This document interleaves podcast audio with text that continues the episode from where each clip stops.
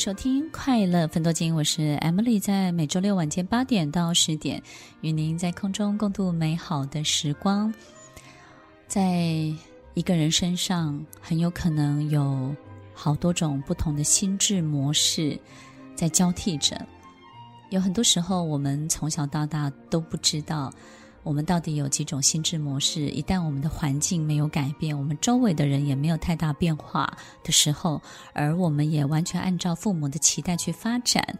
所有一切都没有太多的意外的时候，我们的心智模式哪怕有好几种，我们都很难被发掘出来。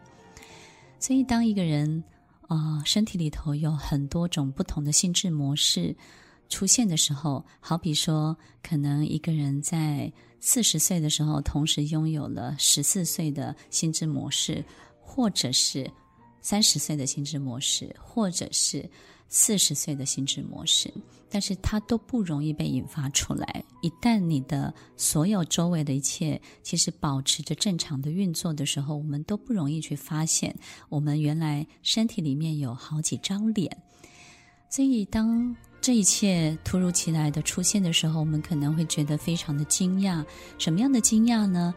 听众朋友有没有一种经验，就是说，当你可能三十岁的时候，你听到某一些音乐，或者是某一些特别的电影的时候，你会好像回到一种七十岁的心智的模式，去理解原来人生是这么一回事。可是跟你同年龄的人不见得能够理解你的感受，他可能会觉得这个电影为什么这样子演，或者是说他到底要讲些什么？但是你就是特别特别的知道这种感觉到底是什么，所以很有可能在一首音乐，或者是一本书，或者是一个电影当中，引发了你的第二张脸出现了，不同于你现有的身体的年纪的脸出现了，这种脸很特别哦，就是。哪怕你只有二十岁，但是呢，这个四十岁的脸突然之间就从你这个人的这个后脑勺，好像就浮上你的表情，你的眼神，你的所有一切就变成四十岁的你了。在这个过程当中，其实你会感觉到自己心智模式明显的转变。所以，透过刚刚的音乐啦、文章，或者是呃阅读，或是电影，但是最重要的被引发是你遇到一个很特别的人的时候。刚刚我们在分享《似曾相识》这部电影的过程当中，可能会有一个感觉，就是我们好像遇到一个人，他突然之间那么的懂你，那么的了解你。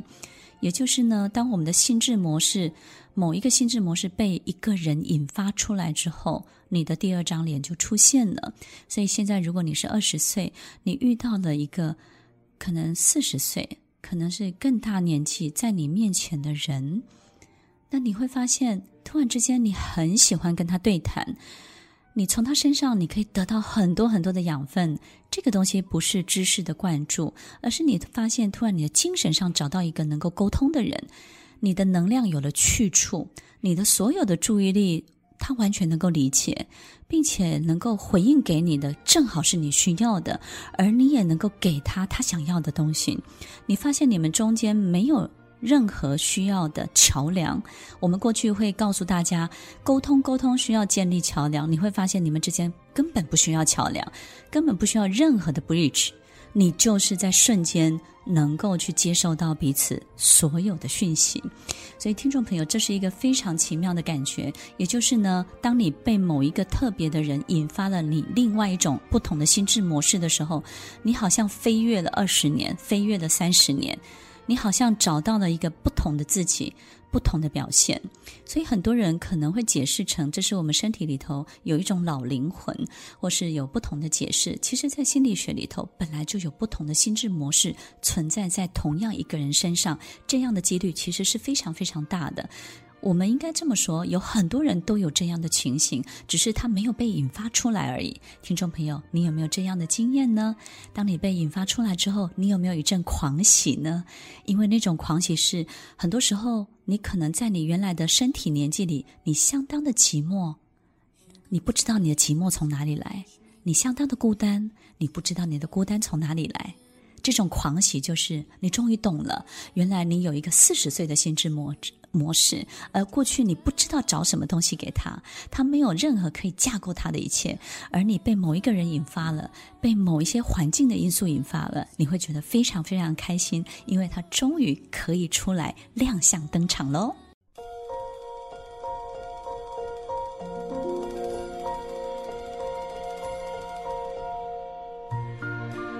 迎收听快乐分多精，我是 Emily，在每周六晚间八点到十点，与您在空中共度美好的时光。听众朋友，今天我们分享了，在一个人身上可能有多种的不同的心智模式，只是当我们没有机会被引发出来的时候，可能我们就不知道自己有这样的表现。所以有时候我们停留在某一定年纪、身体年纪的心智模式的时候，经常会觉得莫名的沮丧，或是莫名的孤单。当然，这个跟我们平常是不是有忧郁的症状的这个是完全不同的讨论。就是说，当一切都好的时候，你就是有一种很奇怪的疏离的感觉，能够跟一群人很活络的在一起，但是你经常又觉得在人群当中你是非常非常寂寞的，就是这种很奇怪、很特别的感觉。你知道自己不属于这一群人，但是又属于这一群人，属于这个身体的年纪，又不属于这个身体的年纪。如果你有相同的感，觉，也许在这一集的分享里面，我们可以得到一点点的线索，你说是吗？当我们身体里头有各种不同的心智模式的时候，有没有可能一个七十二岁美丽的这个老太太，但是呢，她有七十二岁的智慧，但是有三十六岁的干练跟冲劲，但是有十八岁的可爱。听众朋友，我在我的母亲身上就看到这个，我的母亲到现在还非常的调皮捣蛋，然后我们全家都非常的宠爱她。她就像一个孩子一样，但是不会减免我们对她的尊敬。那是因为在她身上的心智模式是很特别的，反而让我们觉得这几种不同的心智模式让他成为了一个相当有立体感的人。这种立体感就是你会感觉他在任何一个事情面前，他都相当的有弹性，伸缩自如。他能够退也能够进，他也能够有很多很好的灵感。所以，当我们在还年轻的时候，发现我们自己身体里面有不同的心智模式的时候，你一定会遇到一个问题，就是你的大脑的社会经验跟你的这个心智模式呢，会没有办法配搭在一起。也就是说，当你只有十几岁，但是你可能有四十岁的心智模式的时候，你虽然知道心智模式的精神跟他想要的养分是什么，但是对于四十岁所处的、所面对的所有的考验跟社会的这个人事物会出现的所有问题，你可能相当的不熟悉，而且你会相当的挫败，所以。我们在这个转换的过程当中会遇到很大的困难，也就是你没有办法理解四十岁的人生到底是一个什么样的人生，因为你的身体只有十几岁，那你也身处在一个十几岁的环境里头，所以呢，其实在这个转换的过程当中，你会遇到很大的冲突冲击，然后你会突然之间要。学习很多你从来不需要的经验，所以大部分的人都还是会想退回去原来的身体的年纪，因为那样最安全、最轻松也最快乐，然后你最不费大脑，你做很多事情也就最理所当然。听众朋友，其实当我们发展了第二个心智模式、第三个心智模式出来之后，我们就很难很难再回去了，也回不去了。为什么呢？因为当我们回到我们身体年纪的时候，你会更孤单，因为你会很清楚你要的东西是什么，你知道你追求的是什么，你再也没有办法催眠自己，告诉自己，这十几岁所有的一切就是你的全部，就是你的世界。你知道你的人生还有更多更多其他的，所以为什么会回不去了？是因为我们知道我们自己有不同的长相，已经不是只有现在眼前看到的这个样子。所以相对的，当你回到你的身体年纪所处的环境的时候，你会觉得一切是如此的安全而无趣，一切是如此的简单，但是毫无意义，一切是如此的游刃有余，但是你找不到任何生存的价值。你回不去，是因为你感受到这一切。那么，到底该怎么办呢？其实，我在不管是在医院，或是在很多地方，我们遇到这样的案例，或是在我自己的生活，或是朋友的生活里面，这种转换虽然矛盾，虽然冲突，虽然也会很挣扎，虽然有时候也会想让自己退回去。但是最终，其实转换这件事情会越来越熟练，越来越熟练。他只会一天比一天更擅长，一天比一天转换得更专业，一天比一天转换得更加的拿手。